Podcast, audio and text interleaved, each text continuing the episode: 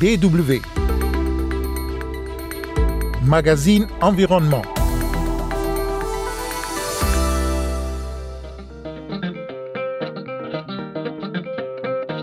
Cette semaine, nous ferons un tour au Tchad pour parler des menaces qui pèsent sur la forêt urbaine et périurbaine de N'Djamena, l'unique rempart contre la désertification dans le sud de la capitale tchadienne. Nous sommes un peu surpris de constater que les personnes bien instruites, même les étudiants, des personnes instruites qui se permettent d'aller couper ces arbres. Vous voyez ça?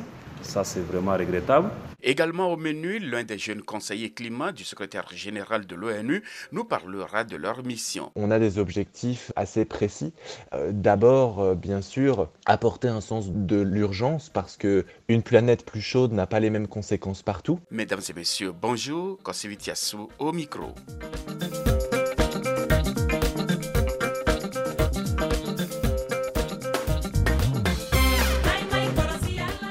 Le mois dernier, le secrétariat général des Nations Unies s'est doté de sept jeunes conseillers engagés dans la lutte contre les changements climatiques. Leur mission, être à l'écoute et donner la voix aux jeunes en matière de climat. Ils ont tenu leur première rencontre par visioconférence avec Antonio Guterres, c'était la semaine dernière. Ces jeunes âgés de 18 à 28 ans proviennent de sept pays, à savoir le Brésil, les États-Unis, Fidji, la France, l'Inde, la Moldavie et le Soudan. Parmi eux, le jeune français Nathan Metenier, passionné par les questions environnementales depuis son adolescence, s'est confié à ONU Info. On a des objectifs assez précis. Euh, d'abord, euh, bien sûr, apporter un sens de l'urgence parce que une planète plus chaude n'a pas les mêmes conséquences partout. Si vous êtes pauvre et venez d'une communauté marginalisée, ah, vous n'avez pas les moyens d'un climatiseur, pas toujours d'électricité quand vous en avez besoin. Vous travaillez souvent en extérieur. Et en fait, la chaleur, par exemple, met vraiment en danger la santé humaine, la production alimentaire, le sort d'économies fragiles tout entières. Mais aussi en finir avec les énergies fossiles, prendre en compte les risques climatiques dans toutes les décisions politiques et financières, investir dans les métiers du futur, par exemple, dans l'agriculture durable, dans les métiers de proximité, dans l'économie euh, circulaire, mais aussi parfois apporter peut-être une voie plus radicale là où l'ONU n'a pas osé auparavant, comme l'importance d'arrêter les dividendes insolents. Nathan Metenier, jeune conseiller climat du secrétaire général de l'ONU, Antonio Guterres. Les jeunes conseillers climat de l'ONU ont un statut consultatif.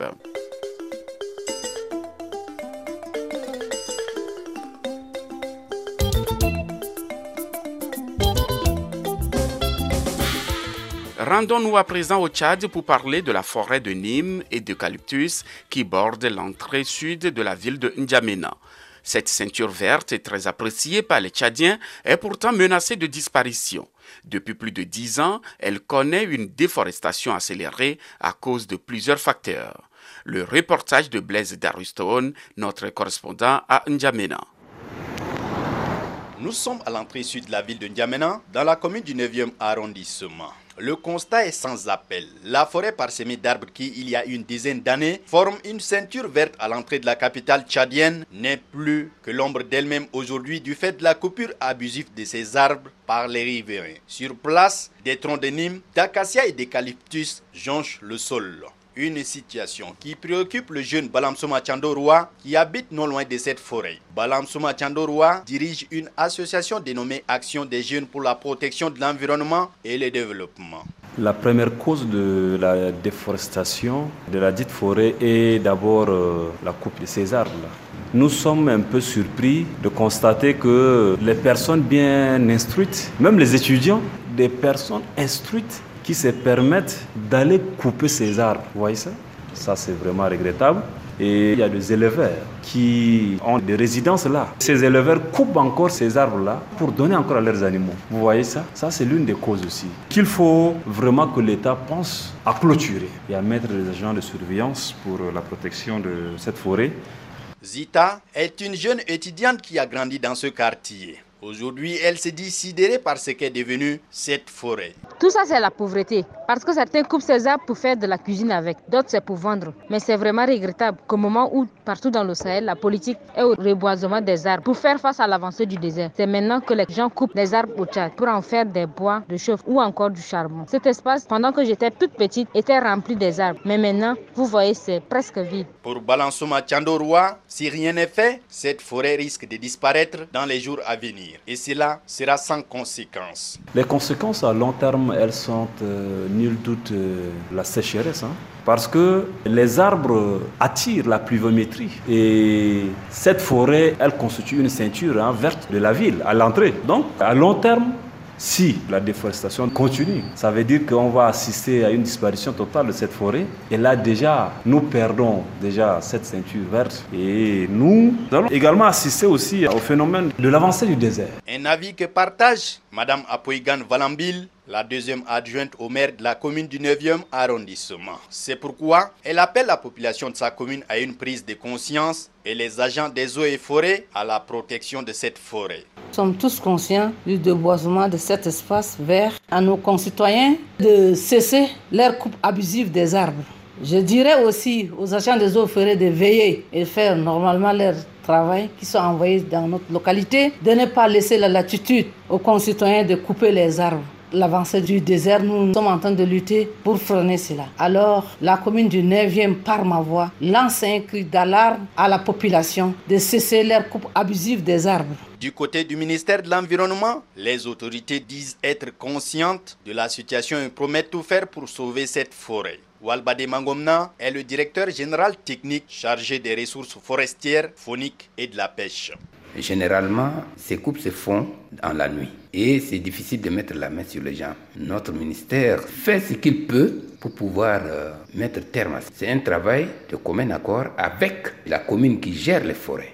Nous sommes en ce moment en parler avec euh, le ministère de l'Urbanisme de l'Habitat, le ministère de l'Administration du territoire d'où relèvent les mairies, pour que nous puissions mettre sur pied un comité technique qui réfléchisse sur la manière de gérer ces espaces verts. Parce qu'il ne sert à rien de dépenser autant d'énergie et autant d'argent pour planter, entretenir les arbres et que quelques temps après, on les décape comme on a annulé tous les efforts qu'on a fournis. Le Tchad est exposé aux effets des changements climatiques.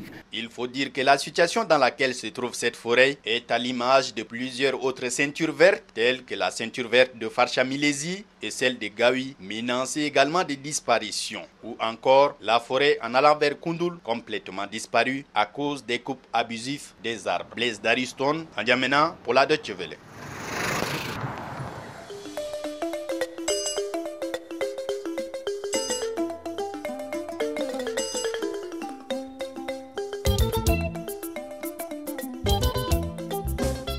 Cap à présent sur le Cameroun où un groupe de femmes activistes fournit des panneaux solaires à des habitants de villages ruraux et leur apprend à les entretenir en alliant énergie renouvelable et réduction de la pollution. Un reportage de Blaise Young présenté par Fiacre Ndaragije. Quand les activistes du projet Green Girls partent en tournée, ils passent rarement inaperçus. Aujourd'hui, l'ONG visite Bafia, un village situé à environ 120 km de Yaoundé, la capitale du Cameroun. Monique Mtungia explique à l'Assemblée que ces panneaux solaires doivent être nettoyés. Les participantes à cette séance mettent directement en pratique ce qu'elles ont appris. Un groupe de jeunes filles venues me voir. Elles ont expliqué qu'elles avaient reçu des livres pour étudier le soir, mais qu'elles n'avaient pas d'électricité. Donc il fallait des solutions spécifiques. L'idée de Green Girls, c'est de mettre les femmes et les filles devant leurs responsabilités. Elles doivent élaborer elles-mêmes les solutions à leurs problèmes. Les Green Girls parcourent le Cameroun depuis trois ans maintenant. Ces activistes se rendent dans des villages qui n'ont pas d'électricité ou qui subissent des coupures d'eau courant électrique. Monique Mtumgia explique que les énergies renouvelables peuvent améliorer la vie des villageois. L'arrivée des panneaux solaires est manifestement bien accueillie. Ça va vraiment beaucoup changer notre vie parce que financièrement, l'électricité coûte un peu cher au Cameroun. Grâce maintenant à cette énergie solaire que nous n'achetons pas, on, va se rendre compte que côté financier, nous n'aurons plus cette dépense-là pour pouvoir éclairer nos maisons, pour pouvoir charger nos portables si possible pour pouvoir faire de la cuisine. Aujourd'hui, Monique et son équipe ont installé des panneaux solaires dans le village. Si ces panneaux sont bien entretenus, ils pourront servir pendant 25 ans. Les kits fournissent suffisamment d'énergie pour alimenter trois ampoules, une radio et un téléphone mobile. Pour la première fois, Deng Suzanne et ses sept enfants ont leur propre source d'énergie. Quand on coupe l'énergie, je vais, je branche non. Je peux même avoir une petite chose que je peux faire à la cuisine. Je peux déplacer peut-être une ampoule, je mets à la cuisine, je finis de faire ce que j'ai envie de, de faire. Pas, on peut entrer, il n'y a pas l'énergie, j'allume, je tue ce serpent. Le projet Green Girls installe aussi des centrales à biogaz. Elle est alimentée avec des déchets alimentaires ou du fumier de vache. Monique explique le fonctionnement de la centrale. Elle montre comment les familles peuvent cuisiner par moyen du biogaz. Ces activités sont rendues possibles grâce au financement des donateurs internationaux. Les villageoises reçoivent des panneaux gratuitement. Elles doivent d'abord apprendre à les entretenir et à les manipuler. La jeune fondatrice de l'initiative est juriste de formation. Nous avons besoin de femmes. Il faut qu'elles s'engagent pour protéger l'environnement, qu'elles expliquent ce dont les communautés ont besoin. Plus de 50 unités sont déjà installées dans Bafia, où les activistes comptent bien transmettre leur enthousiasme à d'autres femmes. Un reportage de Blaise Young et Fox présenté par Fiacre Ndaragije. Merci de nous avoir suivis. Kosivitiasu au micro et restez toujours à l'écoute de la Deutsche Welle.